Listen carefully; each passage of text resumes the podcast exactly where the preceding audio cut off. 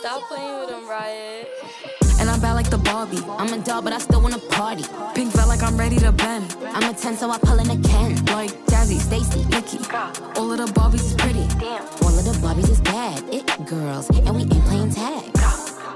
Rad, but he spank me when I get bad. I'm in LA, Rodeo Drive. I'm in New York, Madison Ave. I'm a Barbie girl Pink Barbie dream house. The way Ken be killing shit got me yelling out like the scream house. Ye- yelling out, we ain't selling out. We got money, but we ain't lending out. We got bars, but we ain't belling out. In that pink Ferrari, we pillin' out. I told Tay, bring the Bob Dylan out. That pussy so cold, we just chillin' out. Baby yelling, yelling, yet yelling out. It's Barbie, bitch, if you still in doubt. 大家好，我是在过永无止境的八月的斑斑，大家好，我是在家躺平放薛定谔暑假的文文。这里是在在晚晚上上十十点点说小说小话话 啊。听说你在过薛定谔的暑假呢，那你最近在忙一些什么呀？首先解释一下为什么叫做薛定谔的暑假，就是我虽然放暑假了，但我每天晚上还要上那个夏季集中讲义，而且昨天还去研究室和研究室的同学上课和聚餐。但是我的那个第二学期就总算是过去了，和夏天一起。然后最后一节课差不多上到八月五号吧，比我在日本认识的其他同学都要晚。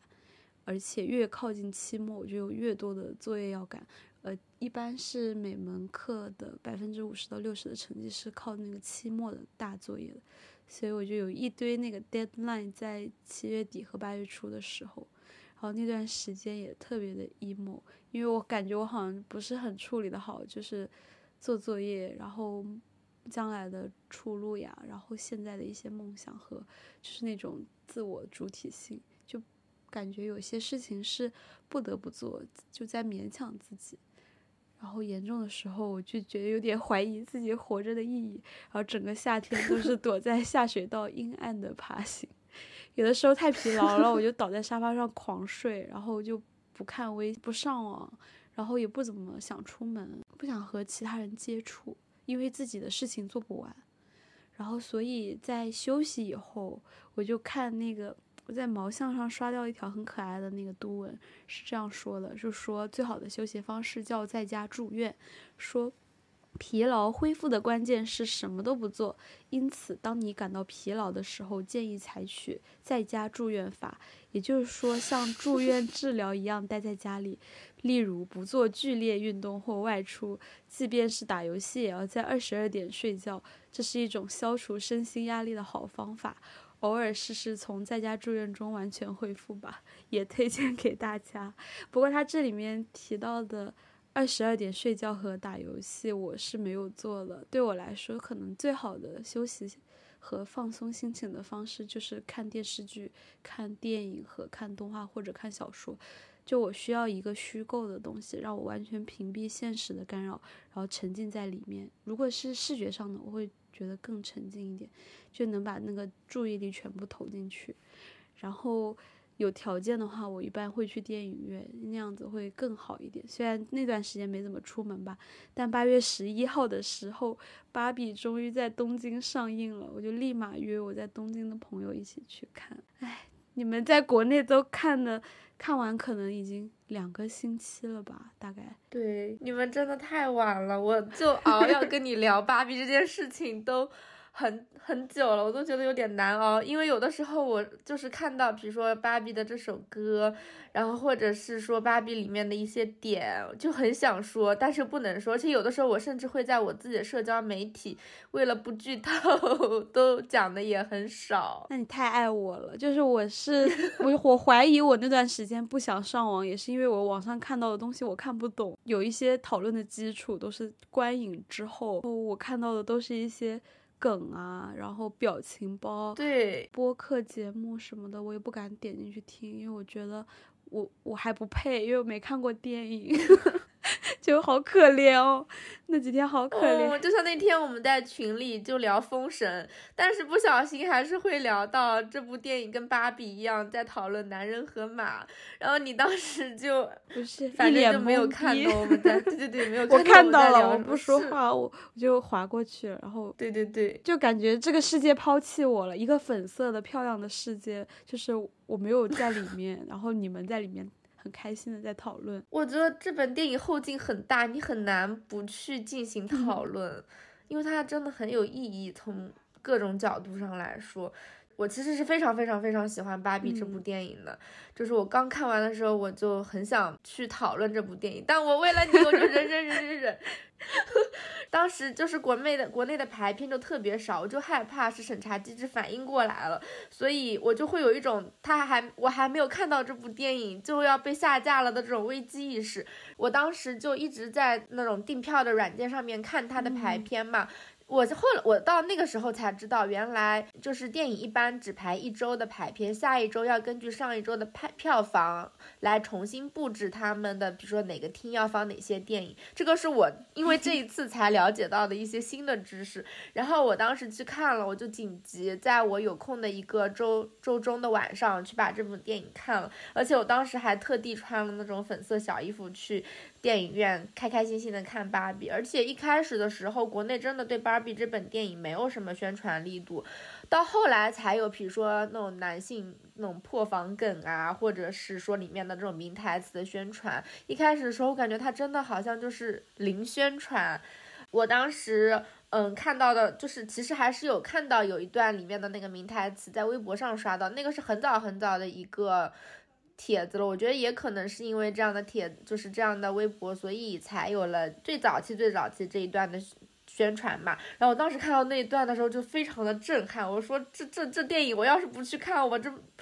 这不就很遗憾吗？然后我当时你说的是不是就是那个妈妈的那段台词？哦，我也有在小红书上看到。然后我当时也是因为那个想去看。对对对对对，那段还宣传挺广的。我主要觉得那段话讲的很透彻，然后又讲的很到位。我其实对芭比这个本身这个 IP 也是很有感情的，因为我小的时候就有一段时间非常的沉迷芭比这个玩具，就要给她换衣服啊、吹头发。但是我不知道我买的芭比是不是正版的，因为我好像。记得我有去那种大的商场里面看到芭比在展柜里面，但是我知道这个玩偶很贵，我我也没有好意思开口让我妈买，所以我已经失去了这段它是正版还是盗版的记忆了。我只记得我当时盯了，就对这个娃娃盯了但这个真的是在我们小的时候特别。火的一个玩具，对的，我感觉当时小女孩应该人均都有一个真的或假的的芭比，条件好的可能就是真的，因为大家可能都会讨论说要买什么衣服给她穿，或者是比如说你你喊你的好朋友到家里来玩，大家就一定会拿出自己的玩具来给对方玩或者怎么样，我觉得有一点点像那不勒斯四部曲里面莱农和丽娜小时候会交换玩他们的。小女孩的玩偶，我觉得是一个情况，这是女孩子就是相互了解彼此的一个过程。对你的芭比会喜欢做什么？可能这是某种意义上小女孩自我意识的一种投射。我觉得也是，而且就是能换衣服，就我会想把它先脱光看一下，她那个衣服是不是能脱下来的。每次就觉得啊，对对对，我也不知道为什么会有这样的意识，觉得她只要能脱下来的话，这个玩具就是非常的真，就感觉他是很真实的。哦，对，他像一个真人一样，可以去梳妆打扮。其实我今年第一次看到芭比电影版的消息，还是我们学校的一门课上，是一个老师他给我们讲 PR 原理的。这个老师他说，今年芭比的宣发和当年芭比去鼓励女孩们从事各行各业的这个概念，就是他觉得是很经典的一个案例。他给我们看了预告片，还有我们课堂上面分析了，就是说。芭比这个品牌，它是有在贩卖一种这样子的理想，就是女孩们可以去从事各种各样职业的理想的。然后我小的时候也是求爸妈给我买过芭比的女孩，用当时的话 就感觉是那种经典，用今天话说，就是经典款的那种特点版吧，因为它不只是一个经典。款的芭比还是穿的那种比较复杂的那种晚礼服和有高跟鞋和小包那种配饰的，然后我觉得现在回想起来，自己当时怎么没有去挑一下那种别的职业的那种芭比和体型，就说明我小的时候对自己的定位也是一个 typical 芭比，我没有好好的去考考虑自己职业的问题，就我觉得在选择的时候有投射到我自己小女孩那种心愿吧，就是希望让自己穿的很漂亮去那种晚宴。现在觉得心里还蛮羡慕的吧。我觉得西方国家好像就是已经尝试过用这样子的概念去做了很多这样的商品，然后现在又在电影里面就反思比这个更复杂一层的问题，就是除了这个自由就业之外，很多其他的问题。聊工作的那一期的时候，我们两个都有很强烈的那种想要拥有一份喜欢工作的渴望。我觉得自己在之前的人生里面对这个事情比较迷茫，然后到今年，去年来日本，然后定的计划和和我要研究的方向、作品方向都是和女性和职业有关的。然后想法也挺简单的，就是从一百年前伍尔夫说的“女人如果要写小说，就要有一间自己的房间”开始。我就在想，跟芭比，就是她每个盒子里面，如果不同的职业会给她配一些不同的配件。嗯，如果你要当医生，可能就会给你一个那种医疗箱什么的。听诊器，对，就是这些。然后我就，当时我去年还不知道这个电影的时候，就已经在想，如果一个女人要有什么样的条件才能做自己喜欢的工作，或者说进行一些喜欢的创作。然后现在这个条件就缩小到了我的一张桌子，我就感觉这个电影的大火也鼓励了我要继续深耕我自己的创作和学业，这样子就感觉大喝一碗罗比的鸡汤。你觉得呢？我其实觉得，就你刚才有讲说，你小时候去买芭比的时候，不是说买的是那种穿晚礼服的，都没有想过去买一个职业的，是因为我觉得小的时候我们并没有得到说我们女女生未来有可能去规划的职业的这样的讯号。我们当时最初的梦想，大抵都是想成为一个公主，是吗？哦然后是是那种讲是那种童话里最后会嫁给王子的公主，因为从很多，比如说《傲慢与偏见》，或者是这样西方文学传过来那种我们小时候会看的一些经典名著里面，晚礼就是去参加舞会穿晚礼服这样的情况，是某种意义上女生开始成熟了，可以去择偶的时嗯候才会去选择的一种。嗯，社交场所去把自己正式的介绍给外面的，就是其他男性认识。有可能这个并不是在我们传统观念里面非常深根的一个印象，但是女生当时的印象也很多，也也可能是来自于比如说童话嗯故事里面，灰姑娘去了那个舞会，然后跳了一支舞，结识了王子以后，会跟王子过上幸福快乐的生活。我觉得有的时候它的潜台词可能还是这个这个系统里面的一些话语。所以我们当时根本就没有想过我们要去当一个宇航员，或者我们要去做一名医生。这可能是在另外一个语境里面，而不是在挑选芭比的语境里面。我们如果比如说有大人问我们啊，你未来想做什么？我们可能会说我们想做科学家。可是当我们挑选芭比的时候，我们就会把这些抛诸于脑后，我们就想成为一个小女孩本身，我们想成为公主。我觉得大部分人，比如说对婚礼的向往，也也也是基于这样的话语体系。嗯，包括去迪士尼的时候，会觉得自己是什么在逃公主。啊，对对对，其实我觉得这个可能是一种延续的方式，因为迪士尼里面的很多公主，在他们原来那种话语体系里面也是，比如说灰姑娘也是迪士尼里面的，还有就是小美人鱼啊这样的，他们都是通过成为公主去认识王子。但是迪士尼后来不是也出了很多那种很独立的公主嘛，所以我觉得这个话语体系在慢慢改变。也许我们后面的小，呃，也许我们的后面的小女孩，她们。接受到的从小看到的故事已经不一样了，他们可能就会比我们觉醒的更早一些。是的，而且我我的大学室友嘛，他就带着他女儿去看了这一部《芭比》，我就觉得他女儿好幸福。哦，我也觉得，我觉得就是从小如果看的是这样的话语体系长大的小女孩，她们的想法一定会某种某种意义上来说比我们就是更有反抗意识吧。因为是他们很早就了解到自己当下的处境是什么，就不至于，嗯，也不能说我们就特别懵懂，但是我们等到意识到这些问题都是一种压迫的时候，其实我们已经挺大的了。嗯，而且有一些东西我们可能没有办法，就是在从头去建立。嗯，像这个片子里面罗比演绎的那个经典款芭比嘛，其实它是什么都有了的感觉，就是有一个很漂亮的房子，对，有房子，有车，有住的地方啊，有吃的，漂亮的床，而且就是全部按照自己喜欢的那种方式去布置的。但就他后面不是有一段崩溃了，就是觉得大家都有自己会的职业，有总统啊，有医生啊，还有那个诺贝尔嗯文学奖芭比，就他自己就不知道自己会什么，他就很痛苦嘛，那个阶段他就有点崩溃了。其实他嗯演绎的这个金发白人的 typical 芭比，就是挺天真理想化看待社会的。就原本的话，在日复一日循环自己这种完美的生活的时候，他感到了在这种多元社会里面，自己就是除了美貌以外，就会感，就如果他失去了他自己这个原本的美貌的话，他就会觉得挺可怕的吧。包括他的那个脚突然扁下来了，和他的皮肤突然出现橘皮，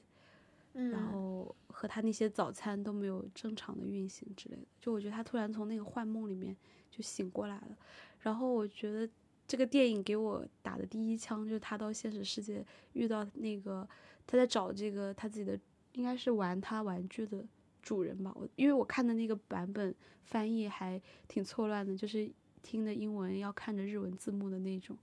所以 他是去找主人吗？还是说就是他去找那个玩玩他的玩具的人？也没有说主人就是玩他的那个人，哦，就是他遇到那个女女儿的时候，嗯，就一开始他以为是那个女儿嘛，啊，对对对，然后他去那个学校，就是跑到那个女儿，那女儿的那个形象明显就是一个少数族裔的 teenager 的那种形象，然后就是很不屑的看着他，我觉得那一段真的特别精彩，然后就就感觉芭比的那个痛苦对于女儿这个角色来说，就是算是又很平淡，但也是挺真实，但是是很奢侈的那种痛苦。对的，就是他女儿就非常不屑，就直接说他，就你不看看你自己的样子，然后是一个法西斯。我觉得那段我是心里又觉得很好笑，但我又觉得他很委屈，就是他对在他这个角色里面，他只能理解世界是到这个地步，但是他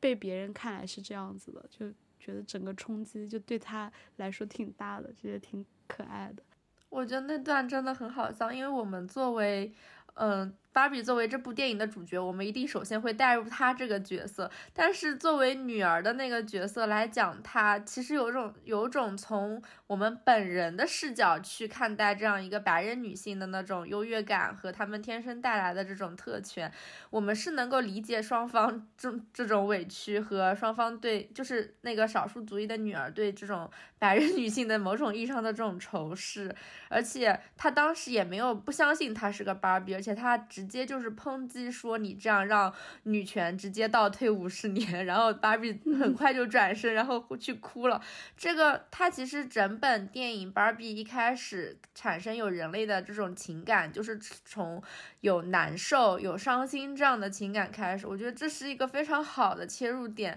因为。就是他之前创造的这种梦幻的这种场景，我都不想说它是一个完美的世界，它就非常梦幻、非常理想化，几乎是没有办法达到，也不可能是我们未来想要的一种理想的女性社会也好，或者是未来人类社会啊，我觉得这都是不可能的，这也不是我们的追求。他从这样的一个社会里面但是我，觉得怎么说呢？他在这个拍摄的过程中安插了很多，就是让你觉得非常 fancy，但是很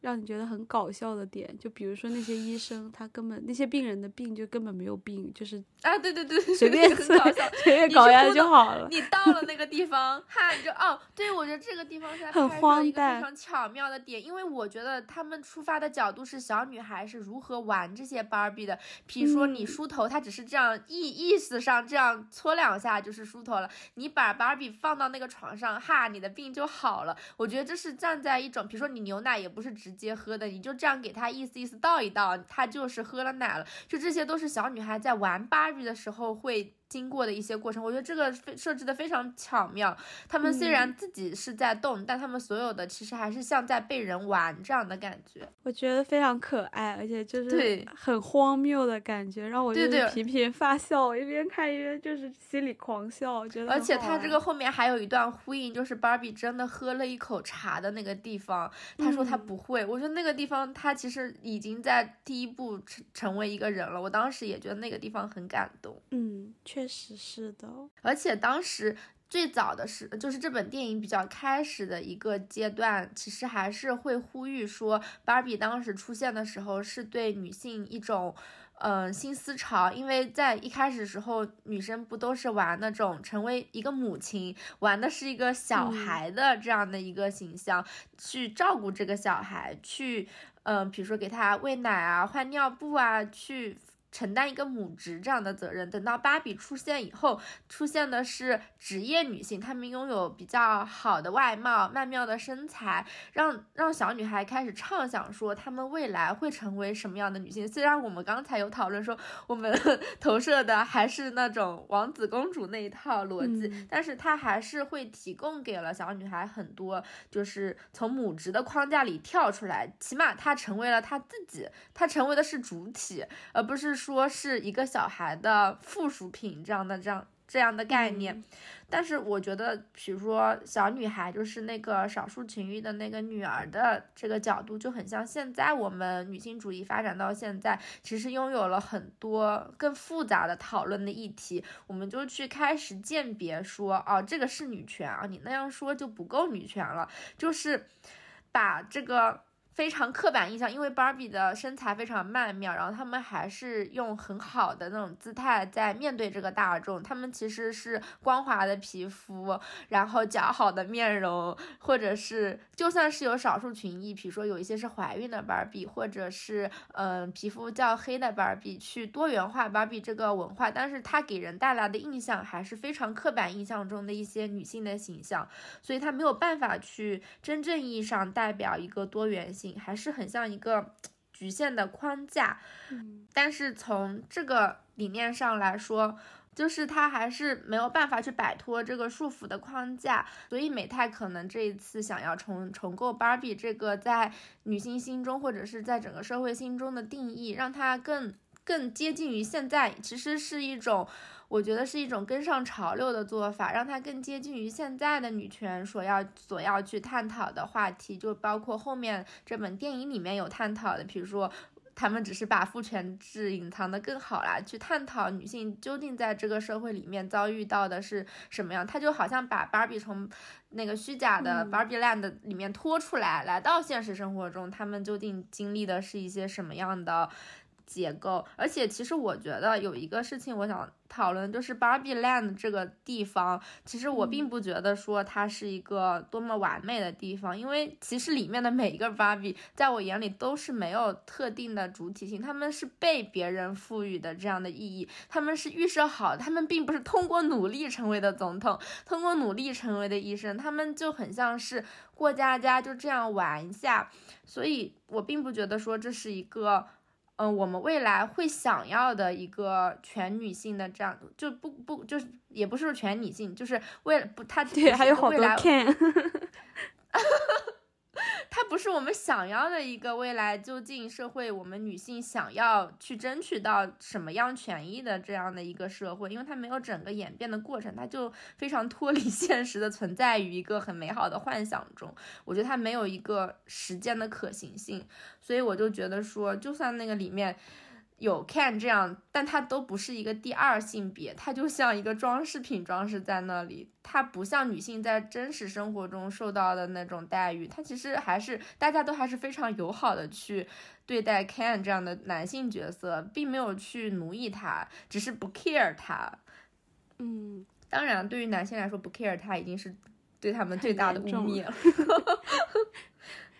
我我其实通过刚才这些话题，因为我们有讨论到，比如说芭比的身材非常的好，然后他们的长相大部分都是姣好的面容，然后我就想讨论一下之前我有在小红书的时候，嗯，探讨过的一个话题，就是服美役嘛。其实这个话题我当时发出的时候是没有想到。是收到这样的反馈的，就是大家对服美役有一些有大部分女性就觉得说，比如说我们打扮的更好看了，更接近于。完美的女性，她们就觉得获得的是是自信，然后还有一部分的女性，她们就会觉得说，男性把最舒适的衣服抢走了，最舒适的生活方式抢走了，我们应该像男性一样的活着。我们就是比如说留长发都算是一种对女性的束缚。我其实觉得，我其实看到这些思考，就是这些探讨的时候，我是挺有感触的，因为两边的人都。很难去说服对方，因为都没有办法去共情对方的一些想法，有就是都觉得对方太过夸张了。其实从某种意义上来说，就算双方都是女性主义者，大家也没有办法去达到一个很好的共识。我觉得这不是 就是女性主义应该最终我我我比较希望看到的情况。就我觉得现在的世界的努力方向。已经都在发展科技啊、时尚一些比较新的一些穿法或者是用法，然后再去评论怎么样是，你是在受一种苦，或者是没受一种苦，我觉得会比较微妙吧。就你每个东西，假如说乐福鞋，它是不是服美役？假如它再难穿一点，就是它要有一个梯度，你去评判，你去做这个评判的过程，你强行的给自己增加了很多心理压力。其实，人在生活里面就需要你穿的非常正经、非常痛苦的场合，可能也就只有几次吧。可能像在日本社会，是真的全全民服美役。我觉得所有的人都在服美役。我也觉得，就是路上的上班族男性，他们穿的跟电视剧里差不多。我不知道他们要怎么保持他们那个衣服总是那样子，穿那种西装很平整。然后所有的只要面试的人都要穿那个新人套装。就一部分，我觉得，我觉得大家忽略一个维度，就是说，其实，在打扮的过程中，你原本的长相就会变得没有那么重要。只要有，只要大家都去打扮的话，你原本的相貌的，因为人和人的相貌在主观，在现在这个社会的审美上是有差距的。就拿日本人面试来讲，就是大家为什么要穿一样的衣服去面试，其实是为了消除某一定程度的。就是起始值，就是让大家看起来都一样，而不会有人说打扮特别好看而吸引面试官的注意。我觉得虽然这个不一定很完整啊，这个不一定它是无懈可击的一个很正确的东西，但是我觉得它是有一定的道理的。就是假如我们所有的人都还原成最原始的状态不打扮的话，那最后漂亮的人他肯定会在这个社会上受到很大的优待。这我觉得是大家忽略的一个视角吧。在这个讨论上面，就是如果在这样子真的还原到所有的人都不再穿衣打扮的话，原始的阶段，这个不平等的东西还是没有消除。我觉得在某些维度上面，所以，嗯，我也挺支持大家去讨论怎么样让自己过得舒服一点。但我觉得可以更多的指向自己吧，就是去指责别人，就是感觉这个指责是。没有什么尽头了，嗯，所以我觉得回归到《芭比》这本电影上来讲，说它其实又套回了一个它很美貌、它很轻松愉快的这样的一个框架里来。嗯，就是好像有这样子的研究，就是说，嗯，玩芭比的女孩就是会更有身材焦虑，因为芭比特别的瘦，而且芭比曾经。这个公司它是曾经尝试，就是出品过那种稍微正常一点身材，就是正常体型的，但是在芭比世界就是应该算比较矮胖或者说比较胖，放在一个幼儿园里面让小女孩去选，然后小女孩们还是会选那个经典款的芭比，就是说她这个高挑、苗条的。造型是真的对人有很大的吸引力，导致整个世界，包括这种时尚界的一些审美啊什么的，就一步一步的变得非常扭曲。你还记得那个电影吗？就是穿 Prada 的女魔头，就她当时在那个时尚杂志工作的时候去选衣服，那个她那个同事就说这里根本没有六码的衣服，就是都只有二到四码的。然后他如果要混到这个圈子里面，他也就会接受他们那种，价值观，然后就会吃的越嗯来越少。就包括他有一个比较厉害的同事，也跟他是竞争关系的，就他经常会描写他们这个行业里面人是吃的非常少的那种感觉吧。我就觉得芭比其实是代表了那种那种价值观的，就他他的外貌，他的那个身材。然后在电影里面，就他进入美泰高层嘛，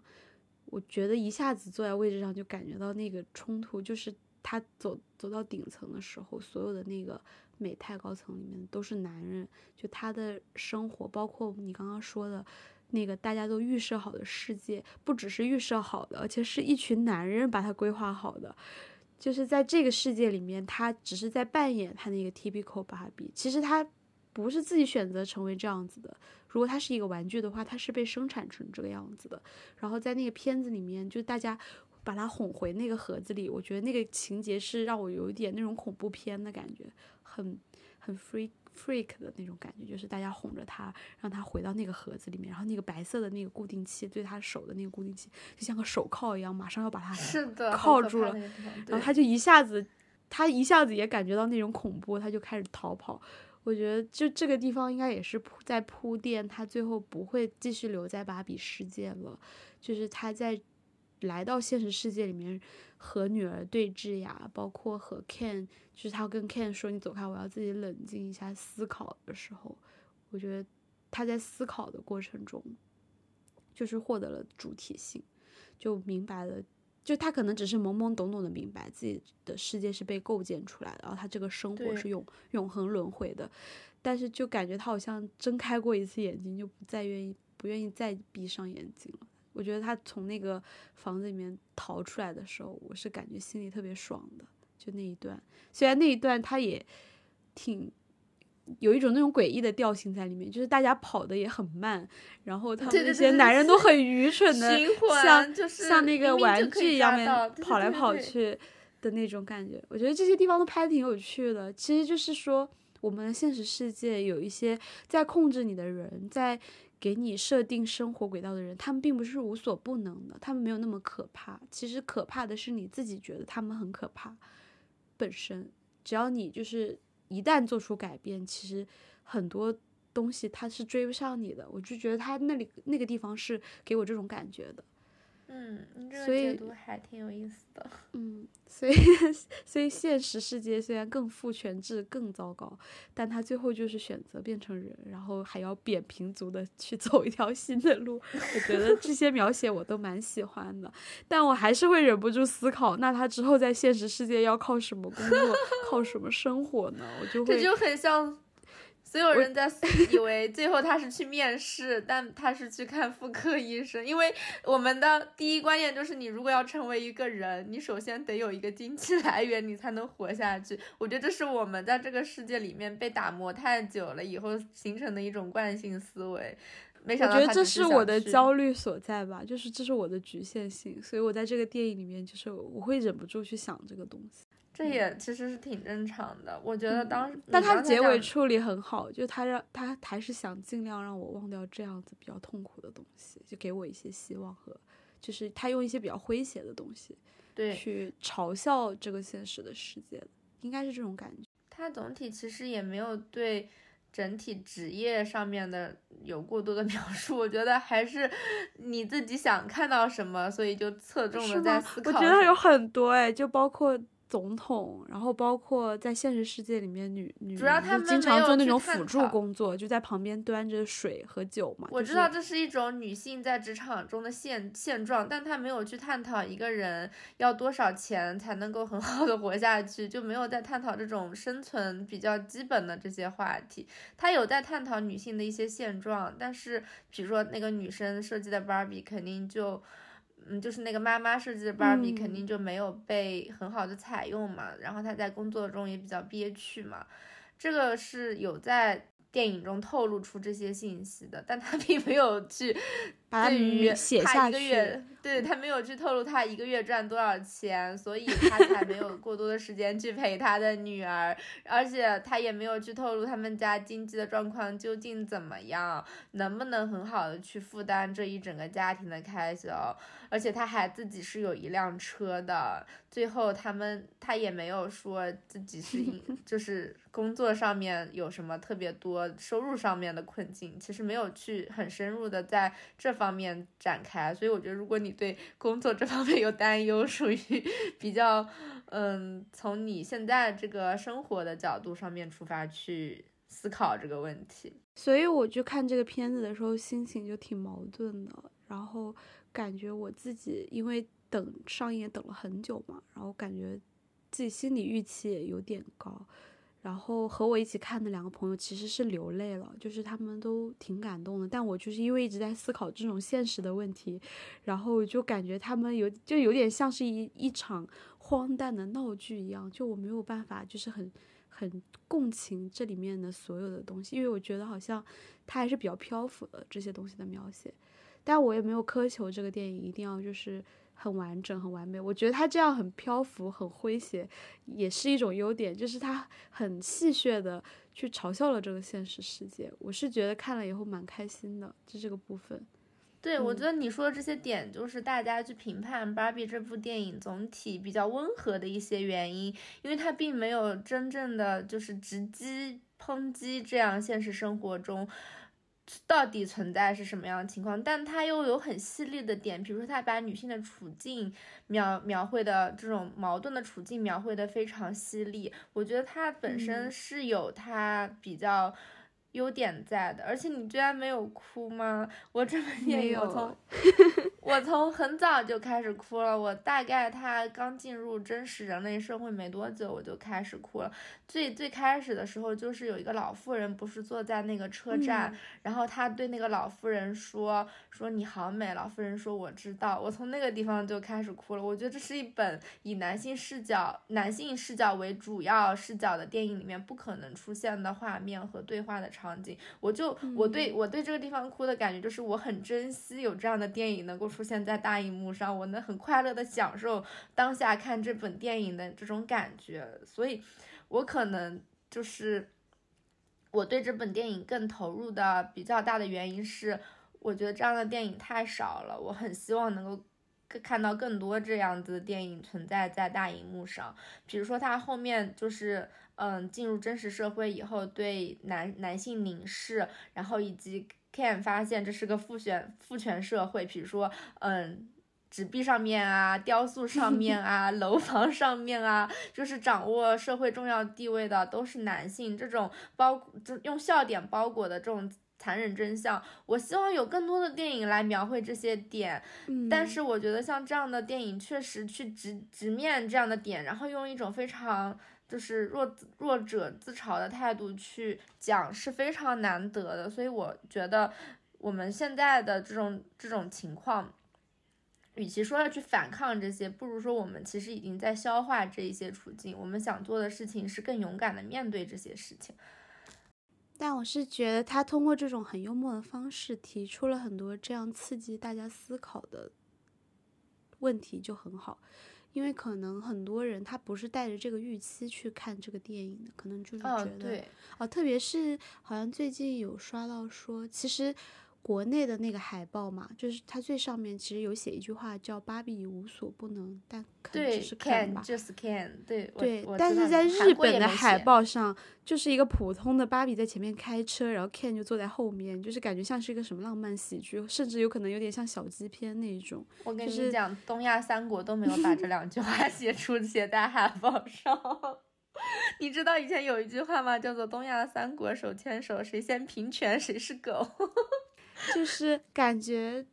可能很多人不是对这个电影有这样的预期的，然后他看到了这些内容，他应该会刺激他去思考，不管他是谁吧，不管他是能接受或者不能接受，我觉得提出这些问题，因为他也没有给出什么方案，因为他就是感觉像是一场闹剧。我觉得有几段我真的都已经感觉自己在做梦一样。我觉得看看那个剧情，感觉他像是让在让我做梦，就包括那些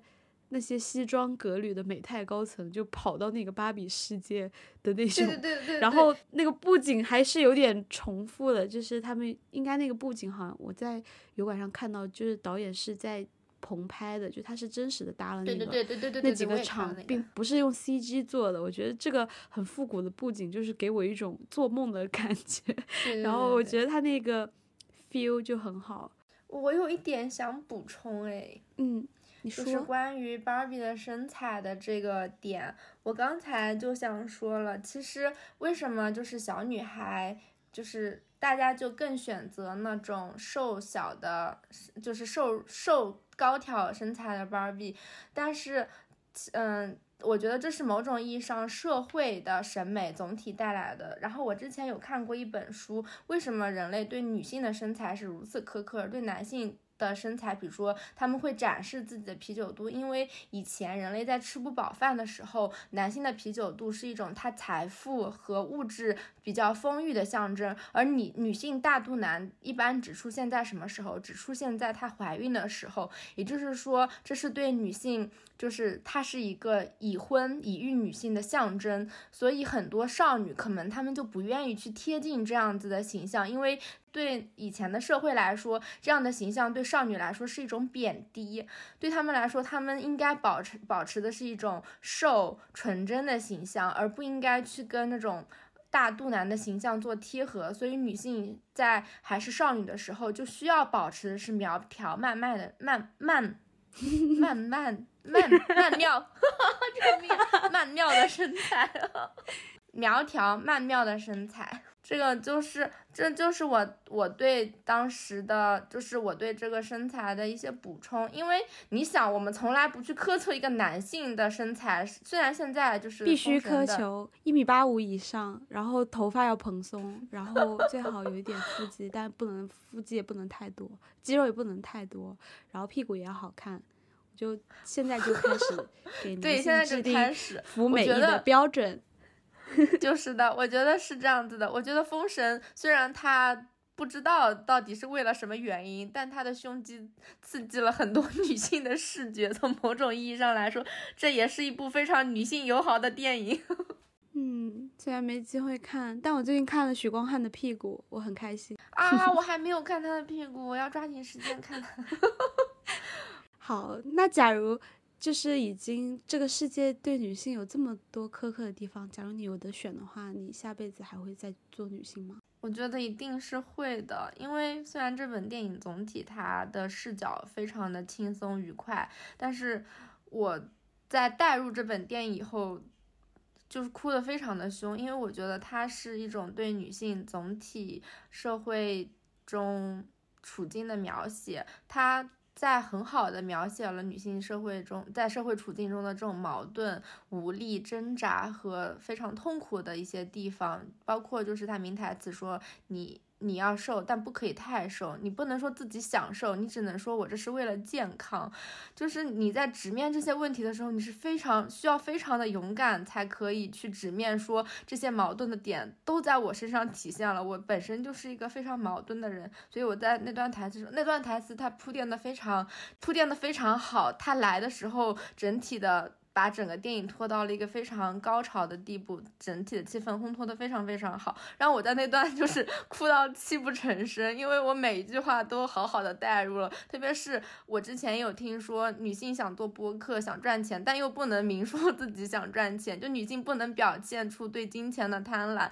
但是男性却可以。所以我觉得在这样的处境之下，女性是一种更勇敢、更。美好的存在，他们明明在这样更矛盾的处境里，却要去勇敢面对这些。我觉得成为一个女性主义者是能够更好的看到女性美好的这一面。虽然有很多困难，但是，但是在成为女性那一刻，我们就再再愿意，我再次愿意就是我再次选择成主动选择成为女性的这一刻，就说明我明知很困难，却依然有想要努力的勇气。我并不想要通过我下辈子想要成为一个男人来逃避这些矛盾且尖锐的问题。而且芭比也是这么做的，就是她明明在现对实世界里面已经感到蛮恐怖的了，就她从那么嗨芭比的世界跑到那个地方，就是下午那个女性力量什么工头呀，那些本身是女性在做的职业，在现实世界里都不是的时候，对，她都已经看到这些了，他还是主动去选了。嗯，对如果我有的选的话，我觉得我也会继续成为女性。而且我很小的时候，我其实就想过这个问题，我还说过这样的话。我也不知道为什么，可能我比较喜欢有女性气质的东西。而且在看芭比的时候，我也发现他们那个 Girls Night，我觉得好美好。然然后我好喜欢那首歌。还有他们早上那个嗨芭比，虽然挺 fancy 的吧，但是我觉得那个真的很好，因为我感觉它是一种很女性互相关怀的方式。对，然后这种比较比较 girls 的这种聚会和有这种比较粉色啊，或者是有这种比较少女心的场景和作品，我一直都也比较喜欢的。比如说这个夏天还看了《跃动青春》，他们也有一场特别可爱的 girls night。等会如果有时间的话，我们也可以展开说；如果没有的话，我们就再做两期节目吧。然后，比如说我们自己的这个播客的主题，在晚上十点说小话，我一直觉得，其实虽然我们没有明在一开始的时候就说我们是一个女性主义播客啊之类，我们没有这样定义过自己，但是我们的这个播客的主题，我觉得本身就是很女性的，因为它是那种晚上有点温暖闲暇又挺弹性的那种感觉。然后我们只通过这样聊聊天来更新这个播客，我觉得也是因为我们是女的，爱说话，爱聊天。就我挺喜欢自己，因为是女性，然后拥有这种比较丰富多层次的思考，而不是就是我身边认识一些男性或者是。整体吧，我不能，我觉得不代表全部，但是确实男性给我的感觉就是更单细胞，更像更雄性生物，更像一种动物的感觉。就比如说，有很多男的说他们吵架吵不过女的，因为觉得女的很会翻旧账什么的，那是因为他们的脑子就是联想不了那么多的东西，没有办法发散性的去思考。就 比如说像伍尔夫的小说，它是这么的意识流，它是从。从一个物件又写到一个人，又写到街上的一家店，我觉得像这样子的东西是特别有女性气质的，包括我们之间的友谊和我们探讨很多事情，和我们自己和别的姐妹，或者是我们女性社区里面探讨事物啊，嗯，分享自己烦恼啊，暴露我们的脆弱呀，这些我觉得好像男性，特别是说直男之间吧，就感觉是没有这样子的关系的。所以我下一辈子肯定是要再做女性的。我觉得我受不了我作为一个男的。这是你在拥有现在女性特质的时候说的话。你 是我刚才也想到一些，就是我觉得有的时候，比如说女性更发散，能够像伍尔夫这样写意识流的小说，会被男性，因为男性也许。比较少能够做到这一点，就会他们在做不到的事情上面，他们就会去诟病说女性没有一个主体思维逻辑，觉得说这是一种思维逻辑差、过分感性的表现。我我觉得就是只是评判标准和这种欣赏维度上面的。对，我觉得总体男性的叙事是比较单一，他们就喜欢那种特别宏大的叙事，用比较单一的线条去刻画一个故事。我并没有说男性只会刻画只有一条线，因为肯定有很多的导演曾经展示过他们有多线创创作的能力，只能说在发散性思维上面，男性可能并不能很好的去欣赏女性发散性思维的这些优点吧。我们还是 希望能够更多的来欣赏这些多元的一些思考角度。